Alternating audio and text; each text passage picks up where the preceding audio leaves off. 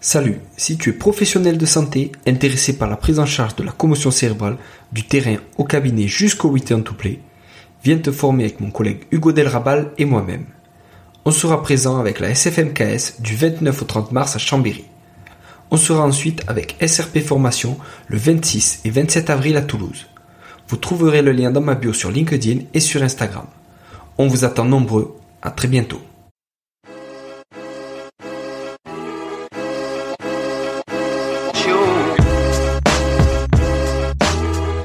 Hi everyone, and welcome to the Objective Performance Podcast, the podcast to keep improving and reach the top. I'm Julian Astoric, French physiotherapist and S&C coach. Every two weeks, I'm gonna interview sports physiotherapists, physical trainers, S&C coaches or others who follow and take their athletes to the highest level. The first part of the interview will be about their journey. Where do they come from? Where did they study, travel, and start their career? Then, what they are currently doing and what we can learn from it. What is their current research topic? How can this improve our skills? And finally, we will discuss their mentors, their favorite books, and how can we contact them. As usual, I'm counting on your support. So if you like the episode, don't forget to give this episode five stars on No Minute as well as on Spotify and Apple Podcast with good comment. In the same way, I encourage you to share this episode on social media, especially in story on Instagram or via a post on LinkedIn. It's clearly what helps me the most to make this podcast known. Have a good listen, everyone. Hi, Nick. Hello, how are you? I'm fine, thank you. What about you? Yeah, no, I'm good, thanks. I'm good. Nice. Um, I'm really happy to get you on my podcast and my first question will be, what does the word performance means to you? Um, it's a good question, isn't it? Um, performance for me is, um, I suppose you being happy or being uh, able to express your abilities uh, when there's lots of pressure and there's lots of fatigue um, and you've been able to express yourself in the in the cauldron of of competition um, at a level that um, is at your potential or higher. So that's probably what performance means to me. Yeah, great, great. And can you explain us, tell us where do you come from, where do you study, and how did you become the S&C coach for the All Blacks? Uh, from New Zealand, I um, live in Tauranga, and um, yeah, I was born and bred in New Zealand. I, I, went overseas to study in Australia for four years, um, and yeah, I sort of um, I stumbled into rugby. To be fair, I, I played the game myself, but um, I never thought there was a, a career in, in in in coaching and S&C coaching in rugby. At the time, there probably wasn't. That was that was twenty years ago. Um, and so I was sort of doing it for love at the time, and just gradually got paid um, and got asked to do more and more work. So um, it was a little bit by accident, and and just being in the right place at the right time. Um, and yeah, I started with Waikato, a, a province in, in, New Zealand, and then went to Super Rugby, which is our professional comp, and then um, yeah, was lucky enough to get this job back in 2008. Great, great. And how did you how do you currently manage the egos with your players? You know, how, how, how do you manage some of the best players in the world? You know, like a, uh, at SNC, how, how is it for you?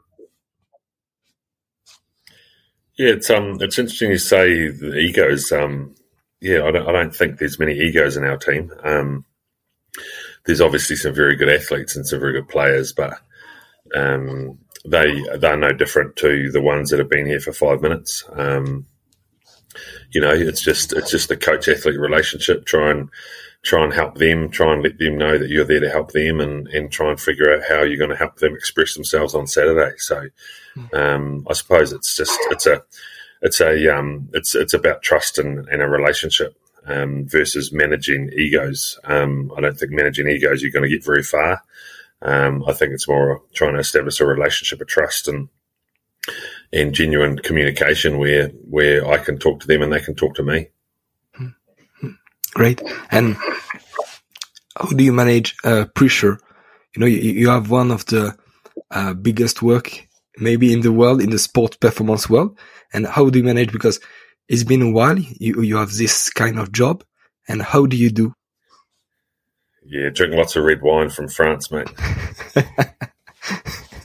it can no, no, it's, it's, a good question. There's there's um there's lots of pressure, obviously, isn't there, just to um to perform, um to help the team perform, and the outcome on on the weekend is what sort of is the yardstick for how well the group's going. Um, which is not not entirely correct, but that's that's essentially what people look at as the result. Um, and I suppose pressure, we all deal with it differently. I, I exercise, I train, I, I sleep lots, I eat lots of chocolate. Um, I sort of just try to look after myself and, and try and front each day and not worry too much about the outcome. Just try and focus on the process. So, yeah, focus on the process. Look after my own energy is the key. Great. How many people are in the All Black staff? Um, you mean the like the performance staff, the yeah. the, the, the health health team? Um, yeah, we have a doctor, physio, a manual therapist, a nutritionist, a sports scientist, and me. So there's six of us. Um, okay.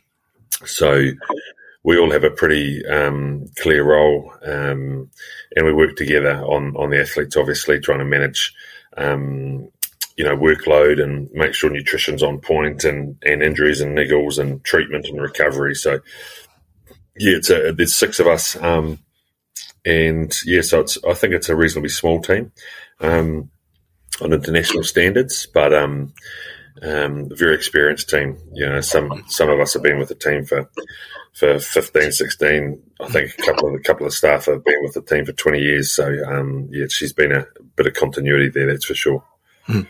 Yeah, it's amazing. Uh, I think you build some relation with these guys very strong. That's why you can work like you can trust them. You know. Absolutely, yeah. Trust and, and just understand how each person ticks you know, in the in the pressure cooker of the of the All Blacks is important. Yeah. Mm-hmm. And if we take an example of an injured player, um, what do you do, and what the physio does? How do you uh, organize a rehab when you are in a when you are on tour? Yeah, um, yeah. I mean, so it's a, just a simple process. It's um, no different than any other any other injured player process around the world, I'd imagine, where the first step is di- accurate diagnosis and understanding what's actually wrong. Um, and then once that's occurred, the, you're in the acute phase of injury management, um, where the physio and doctor will be putting a plan in place around, you know, how long or how many days to stay sort of um, wrapped in cotton wool, so to speak. And then, um, and then Pete, our physio, takes over and, and pretty much will will reactivate and start to strengthen and rehabilitate. Um, and him and I work closely on on how the S and C or how the fitness and conditioning work sort of dovetails into the to the rehab program. But but we basically, you know, like the rehab program is still a performance program where we're trying to improve the athlete's performance day upon day to be back out on the park. During the season, when you're not with the All Blacks, how do you um, connect with all the other staff? You know, in New Zealand, do you go to see them? Do you have a meeting with them to talk about uh, maybe future players or current players? You know, how do you um, take information and how do you exchange information? Yeah, it's um New Zealand's quite small, so it's quite easy to do. Um, we um yeah we, we will we will we will meet up we will talk on Zoom. Um, we'll pick up the phone and have a chat the old old, old fashioned way. Um, but there's lots of lots of sharing of information and observations and lots of conversations. And obviously, um, you know, we have an off season where the players are back with another team, so. So staying connected to the players um, as much as possible is important, and, and just yeah, trying to keep your finger on the pulse. Um, you know, it's it's a it's a um, you know, the, the, the first the first step for the All Blacks is, is, selecting a team. So we try and help the selectors, you know, have all the information from a physical perspective as possible, so that they know what they're getting and they know what they're picking um, mm. or selecting. Um, and so, yeah, the, the, the communication and the collaboration is, is sort of goes twelve months a year. Mm. Perfect. And how do you prepare those athletes for the um, international level compared to Super Rugby level? Is it close? And uh, the same question than before. How do you um, do you give like a a great guide or, or like a um, a framework for all the SNC coach in the Super Rugby teams? Do you work all together to see uh, uh, what is the great the biggest demand in international level and what is Super Rugby uh, uh, demand and how do you um, bridge the gap? Yeah, I, think I think Julian, when I started, um, there was a big gap, um, and it was mainly to do with professionalism. I think, and that you know the All Blacks used to train way harder, you know, a lot harder and a lot longer than than the super teams. Um, but I think the gaps closed closed significantly. Where mm. you know Super Rugby is a truly a professional team now, and in a competition, and, and the athletes work pretty hard, and the coaches work hard, and and and the the gap between training volume and intensity to to what happens at the All Blacks is is, is probably nowhere near as big as it used to be. Um, you know, we have a lot of travel that gets thrown into our into our week, which which compounds things significantly. But that's that's a that's one big difference. Um, you know, and I, and I think the you know your your second point about um, um, the you know the the collaboration or the working with the clubs and stuff. Um, you know that that's an ongoing process, isn't it? Um, what's going on in Super Rugby? You know the rules change often in Super Rugby. Um, experimental laws come in and and they try something, and and I know there's some changes in place for next year. Um, so trying to understand the implications of of of that those changes on the game and, and, and the international game is is probably something we just stay in, in touch with. Um, and you know, in terms of understanding what's happening in Super in Super Rugby versus versus Test match rugby, well, again, it's just it's such a it's such a moving beast. Um, and every year, every season, we're trying to we're trying to figure out well, what's the difference and how do we prepare differently or better. Um, no different to what's probably happening in France or or the UK um, or or South Africa. Um, you know, everyone's trying to. You know, you asked me to find performance earlier, and everyone's trying to chase the the best performance, and um, and and how everyone achieves that is just it's you know it's a it's a bit of a melting pot, isn't it? It's there's so many ways of of of, of slicing the lemon that um, yeah, it, makes for an exciting outcome at the end. I can't wait for the World Cup because there's there's certainly a lot of teams that are, that are popping their head up. Mm, We also can wait in France because it will be a, I hope one of the biggest World Cup. And um, when do you assess them during the season? Because you have um, NPC, Super Rugby, uh, international level. You, you have lots of um, different competition during the season? And when do you assess them? And what kind of assessment do you do? Um, we we assess. Um, it depends on our schedule. Um, you know, we had two teams in the Super Rugby final this year, so um, that final was on the Saturday, and we played Ireland um, two weeks later. So we had we had we had finalists um, for nine days before a test match. So um, there wasn't a lot of assessing going on because we didn't have time. Um, so I suppose the answer to your question is we assess and monitor often. Um, but there's no set defined schedule because it depends on on our, I suppose, landscape that, that we find ourselves in at the, at the end of each super season at the start of each international season. Um, so yeah, there's there's very much a um, a monitoring of of various things. We we assess body comp all the time. We look at strength all the time. Um, we'll look at acceleration all the time, um, fitness, um, you know, jump ability, all those things that everyone does. Um, but we sort of do it in a in a manner that allows us to sort of keep an eye on how we're going versus you know, the start and the end. Um, you know, we've got we've got ten more days together, um, and I'm not going to be spending any time assessing people in the next ten days when we're about to play two massive Test matches against Scotland and England. So um, we don't really have an opportunity at the end of a season to do much. Um, and to be fair, it's the end of it's the end of the rugby calendar for these players. They've they've been playing rugby for ten months, so um, we know that they might not be physically as good as they they could have been or were um, because of the sort of at the other end of the season. But um, yeah, the, the, the numbers that we that we sort of collect along the way help us understand where they're at and what they need. Mm-hmm. And so you collect data during all the season, and can you uh, uh, manage or can you prepare a, a, kind of peak of performance for um, the Rugby World Cup? Will it be the, the goal for the next year to get them on top for the Rugby World Cup, or did you try to get them pretty much on top on 90% of the uh, highest level during all the season, or maybe just uh, 60% and 100% for the World Cup?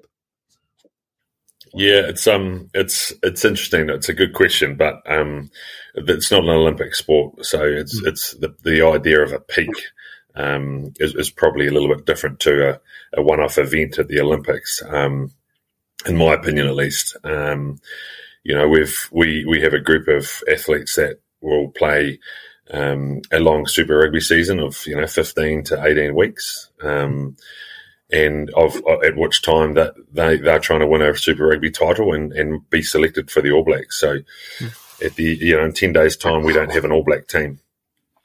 So um, our peaking is all about getting a team that's ready to rock and roll come come the start of the World Cup, um, and and ideally the, the the, the sort of the quarter final. Um, you know, we'd we'd hope to to hit the quarter final Hmm. Um, in a good place uh, physically and mentally. Um, and that's really all we can ask for is is a healthy team. Um, you know, through Super, uh, you know, be selected, and then and then I think we have four or five games to to get ready because obviously, you know, it's it's not rocket science. It's not about you know you could be physically peaking but not play the be able to play the game very well. So, you know, peaking is about performance on Saturday, not about you know whether you jump high on on Thursday. And for the warm up in training or in a game, who is in charge? Is that you or we have few guys uh, with you? How, how, do you manage with the technical staff and which part is physical part or which part is rugby or is it all together? Yeah, I run. I run the warm up. Um, the team warm up. You're talking on game day. Yeah, I run that. Um, and you know, it's it's um, it's pretty simple. You know, the the the players sort of have their routines and and we just sort of bring them together for for a few minutes to to do some team stuff. But um, you know, it's an element of physical and and, and mental and technical. So um, yeah, nothing too complicated. Um, and and really, it's just about getting them, getting getting the last chance to to, to do some work to really hone hone the skill set in. Um, ironically, nowadays, you know, um, there's there's about 20 minutes between the end of the warm up and kickoff. Um, you know, because of all the stuff that goes on between. Um, so you know, it's a, it's, a, it's an interesting setup now with the commercial demands of the game, and who knows what it'll be like at World Cup. It'll probably be 30 minutes between warm up and and kickoff. So, um, yeah, the, the warm up sort of a it's, it's, a part of the process, really. Um, and yeah, it's, it's we don't overcomplicate it. Mm-hmm. And for recovery, what do you do? Is like warm up is not complicated, but you do it well. And how do you? I think you you eat well, you drink well, you sleep well. You're trying to sleep well, but uh, what kind of um, uh, technique or who is in charge for what part? Uh, what part of recovery? Uh, uh, each of each of them like a uh, food, like feeding? Who is in charge?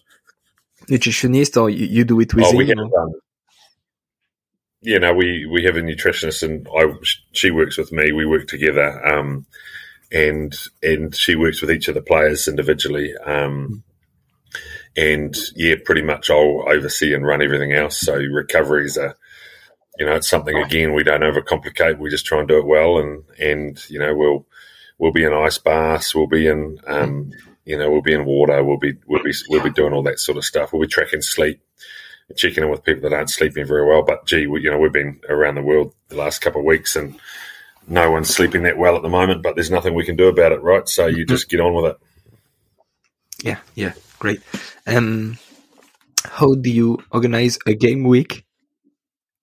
You know, from from the recovery after the last game, and how do you manage like uh, big training, recover, big training, recover?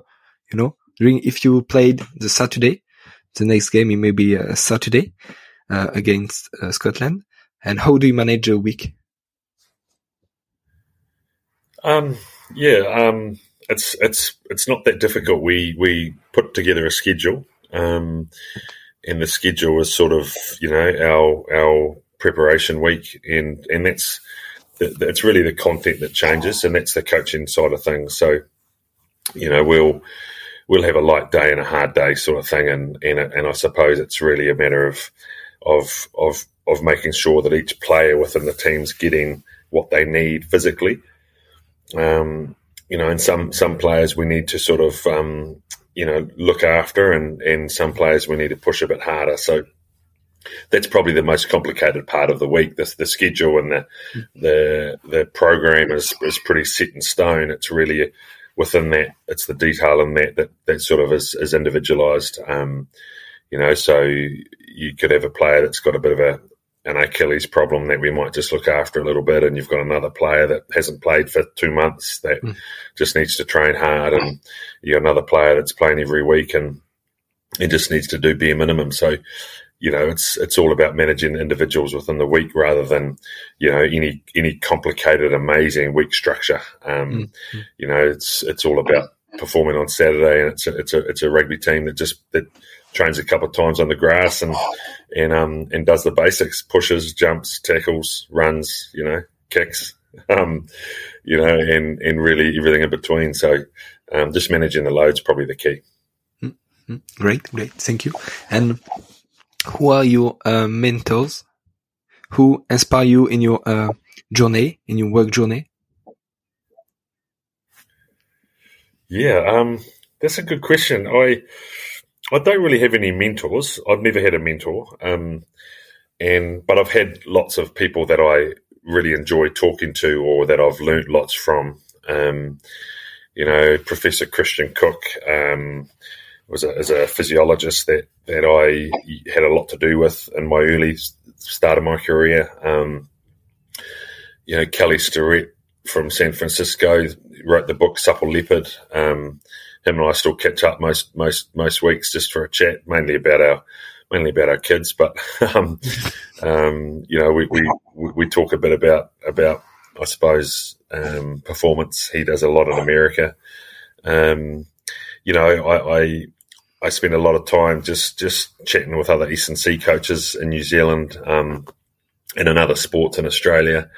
Um, you know, around programs and and details and and trying to look for for learnings all the time. But um, yeah, I don't really have one mentor or one book that I've loved. I just sort of, I suppose, I just don't sit still and I just try and keep keep getting better all the time by learning more. Um, I have a lot of students, a lot of PhD students um, who have been awesome for me because um, you know I'm keep I'm, I'm, I'm, keeping up with literature through them. Um, you know, we're doing new stuff with them and um, they do all the work, and and I tend to get to to read the summaries, which is which is pretty cool. So yeah, I sort of feel like I, I stay current by by continually reading and talking to people. Um, mm.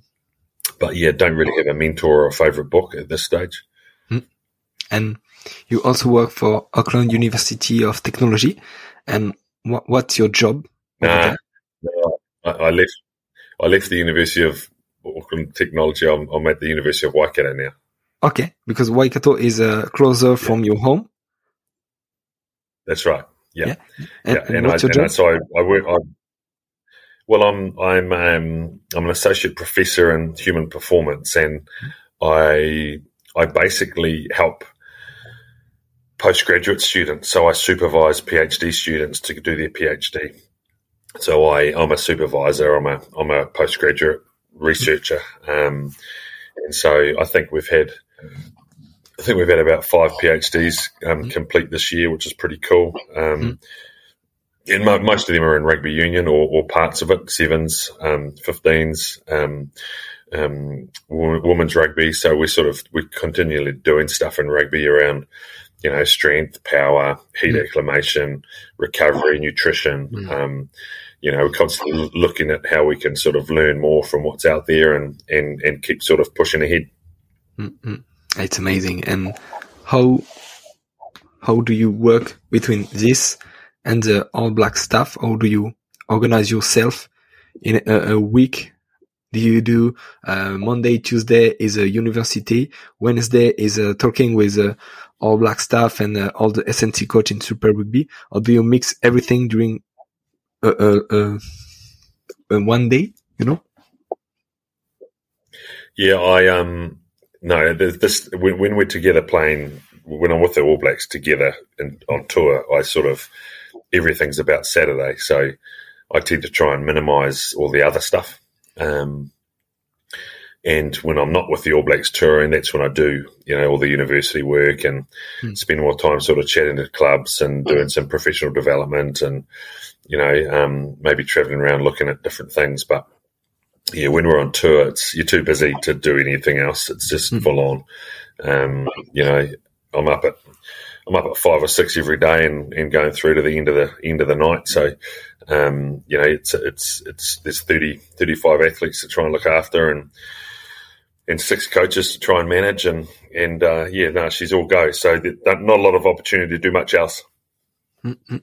Great, and Nick, if uh, someone who is listening to you wants to contact you, how can we do it? Do you have a like Instagram, Twitter, or LinkedIn, or, or whatever? Yeah, um, I'm on LinkedIn, um, that's for sure, and I have an Instagram handle, uh, Nick Gill Health and Performance, um, and a website, nickgill.com. So, um, yeah, plenty of ways to, to track me down on, on the socials. Um, and yeah, always happy to answer questions and, and, and chat with people um, online, not a problem. Yeah, great, great. Nick, I, I know you are busy and I'm really happy to get you on my podcast. So thank you very much. No problem, mate. Uh, thanks for having me. Eh? Sorry, I had to, sorry, I had to juggle the times around a little bit, but um, we got there, mate. We got there. Yeah, yeah. Thank you, thank you. See you next time. Okay, mate. Thank you. Bye bye. Bye. Voilà. Thank you for listening until the end of this episode. I hope you had as much fun as I had recording it. If you want to help me, the best thing is to share this episode to as many people as possible. Talk about it around you. Debrief it with your colleagues. What have you learned? How can this episode help you? Feel free to give me feedback or suggest people to interview. I will be happy to answer. See you soon for a new episode.